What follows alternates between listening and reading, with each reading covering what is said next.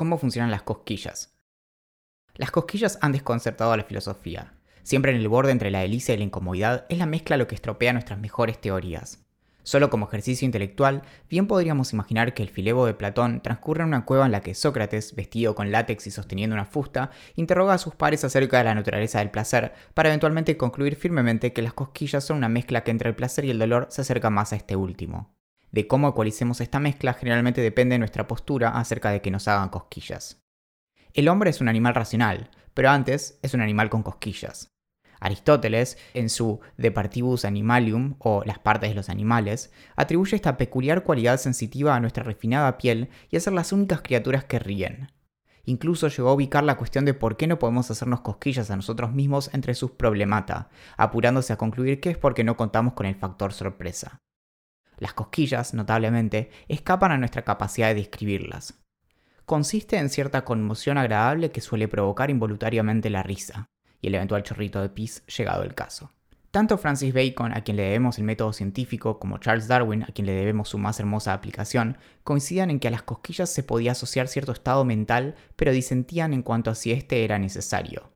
Mientras que para Darwin la naturaleza de las cosquillas era primariamente social, por lo que si un extraño le hiciera cosquillas a un niño este gritaría horrorizado, para Bacon esto era irrelevante. Incluso el más amargo de los hombres no puede evitar reír si se le hacen cosquillas. Doy fe. Las cosquillas, asimismo, suponen una peculiar metafísica. ¿Dónde están las cosquillas? Shakira preguntó, y fue probablemente Galileo, siguiendo a quien primero señaló que la cualidad de la cosquillosidad no era propia de aquello que las produce, sino de quien las siente. Esta distinción entre cualidades primarias y secundarias, que hoy nos parece básica, suficiente revuelo causó como para sentar las bases del estudio científico de los sentidos que luego retomaría Descartes. Nuestra distancia con las cosquillas probablemente se puede inferir de nuestra edad. Como explora el neurocientífico Robert Provine en Curious Behavior de 2012, las cosquillas parecen ser una de las formas más primitivas de socialización de cachorritos, humanos y de otro tipo. No solo las cosquillas han sido observadas en otros primates, sino también en elefantes, ratas e incluso truchas, tal como menciona María en Twelfth Night, la obra de Shakespeare. Perdón, Aristóteles. Para Provine, esta forma de comunicación preverbal es la que nos introduce la distinción entre nuestro cuerpo y el mundo circundante. Las cosquillas, argumenta, crean intimidad a través de un tipo de agresión juguetona e inofensiva. Es incluso nuestra incapacidad de provocarnos cosquillas la que nos enseña acerca de los límites de nuestra experiencia sensorial y la idea de que más allá de mi yo hay un otro y luego un nosotros. El desconcierto que provocan las cosquillas se debe a que nuestra reacción defensiva es directamente opuesta a lo que podríamos esperar ante una agresión. Es la risa descontrolada lo que motiva a seguir, pero esta no es como cualquier otra. Esto no contribuye a establecer por qué las cosquillas fueron seleccionadas evolutivamente. Una alternativa, propuesta por J.C. Gregory en 1924, es que nuestra sensibilidad a las cosquillas es mayor en aquellas zonas del cuerpo que son más vulnerables en combate mano a mano. Al hacernos cosquillas nos están entrenando para proteger dichas partes. Quienes generalmente nos hacen cosquillas, por supuesto, suelen ser quienes nos cuidan.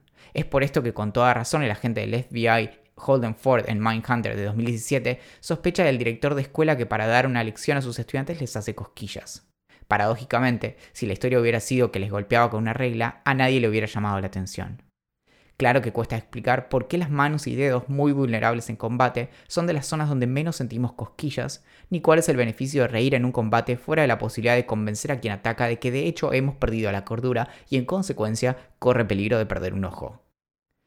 Christine Harris, cosquillóloga, propone que esta es precisamente su función. Sonreímos y reímos para que sigan y podamos volvernos cada vez más picantes. Cuando el combate finalmente se presente nadie podrá detenernos. De ahí el viejo adagio, la pluma es más poderosa que la espada.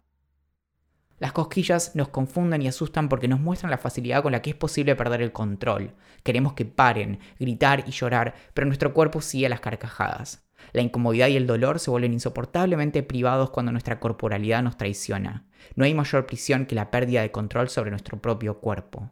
Por algo existe la tortura de las cosquillas.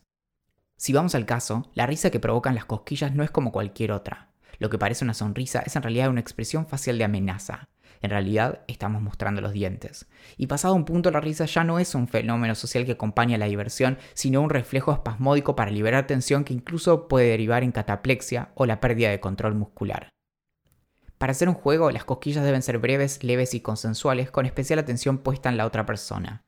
Y no todas las cosquillas son iguales. En 1897, los psicólogos G. Stanley Hall y Arthur Allin dividieron las cosquillas en dos categorías, de alta presión, con los dedos en las costillas que provocan la risa llamada gargalesis, y de un movimiento ligero y plumoso a través de la piel llamado nísmesis. El desafío de las cosquillas está en lograr identificar hasta dónde llega el placer de la otra persona. Después de todo, los niños y adultos ansiamos risas, conexión y juego físico, y las cosquillas son un atajo hacia todo eso. Cabe preguntarse si no hay otras formas de lograr lo mismo sin reducir a la otra persona a un manojo de impotencia. De todos modos, si eso es lo que nos gusta, no hay nada de qué avergonzarse. Nismolagnia, del griego antiguo nesmos, comezón, y lagneia, coito, es la sofisticada palabra con la que se conoce al fetiche sexual de la excitación provocada por cosquillas y la que completa nuestra imagen metal de Sócrates preguntando quién quiere más placer o más dolor. En cuanto a por qué no podemos hacernos cosquillas por nuestra propia cuenta, no hay una respuesta definitiva. Una de ellas, ofrecida en Big Questions from Little People de 2012 por el neurólogo David Eagleman, tiene mucho que ver con cómo funcionan nuestros cerebros. Gracias a nuestras experiencias pasadas, el cerebro sabe casi exactamente qué sucederá, y si algo cambia, se acomoda y hace nuevas predicciones. Esto también incluye adelantarse a cómo va a sentirse nuestro cuerpo, y eso es lo que le quita toda su gracia a las cosquillas. Una forma insospechada y rebuscada de hacernos cosquillas de todos modos parece ser olvidar dinero en un bolsillo, que recupera tanto nuestra capacidad de sorprendernos como el sutil placer de lo inesperado y la dolorosa conciencia de que la inflación es tan real como un golpazo en la cara. Aunque la historia de la ciencia y la filosofía generalmente se encarga de ordenar el relato en torno a asuntos quizá más dignos, no deja de ser extraordinario cómo un fenómeno como las cosquillas tiene todos los ingredientes para encender a las mentes más inquietas de cada época. Después de todo, las cosquillas nos proveen de un puñado de paradojas que solo podrían obviarse con aberrante negligencia. Si todo tiene que ver con nuestra sensibilidad, es difícil explicar por qué sentimos más cosquillas en la planta de los pies que en las manos, donde el tacto es más sensible, o por qué, si nos provocan dolor e impotencia, nuestra reacción es exactamente la opuesta de la que podríamos esperar. Incluso las cosquillas dejan patas para arriba la más pedestre de las nociones de causa y efecto. Cuanto más leves son las cosquillas, más poderoso es su efecto. Probablemente el mayor filósofo de las cosquillas fuera Descartes, quien en su crítica a la tradición anterior se propuso repensar el rol de los sentidos, especialmente el tacto, denunciando la confusión que provocan e invitando a repensar la naturaleza humana y su ubicación en el mundo material, con consecuencias no solo ontológicas y epistemológicas, sino también sociales, políticas, teológicas e incluso artísticas. A pesar de su fama desinteresada por lo corporal, su interés en las cosquillas no puede ser exagerado. Descartes, como tantos otros, se detuvo también en la peculiaridad de existencia de las cosquillas en el umbral entre el placer y el dolor, algo que David Hume, su fan, alguna vez parafrasearía como una sensación placentera que llevada al exceso se hace dolorosa. El propósito último de Descartes no era otro que señalar que a pesar de la riqueza de experiencias sensoriales como las que provee el tacto, debemos en última instancia pensar más allá de los límites de los sentidos para poder abrazar la verdadera naturaleza de las cosas. O, como seguramente haya figurado en alguna anotación temprana perdida en algún rincón de la historia, Siento cosquillas, luego existo. Este correo de cómo funcionan las cosas fue enviado el 2 de mayo de 2021. Mi nombre es Valentín Muro y desde 2017 todos los domingos envío un correo acerca de un tema distinto, persiguiendo mi curiosidad y encarándolo desde la ciencia, la literatura, la historia y la filosofía. Si querés leer más acerca de lo que hago, puedes entrar en cómo funcionan las cos.as o bien buscar cómo funcionan las cosas en Google. Y si quieres apoyar mi trabajo para que lo puedas seguir haciendo, puedes hacerlo desde curiosidad.club. Gracias por escuchar.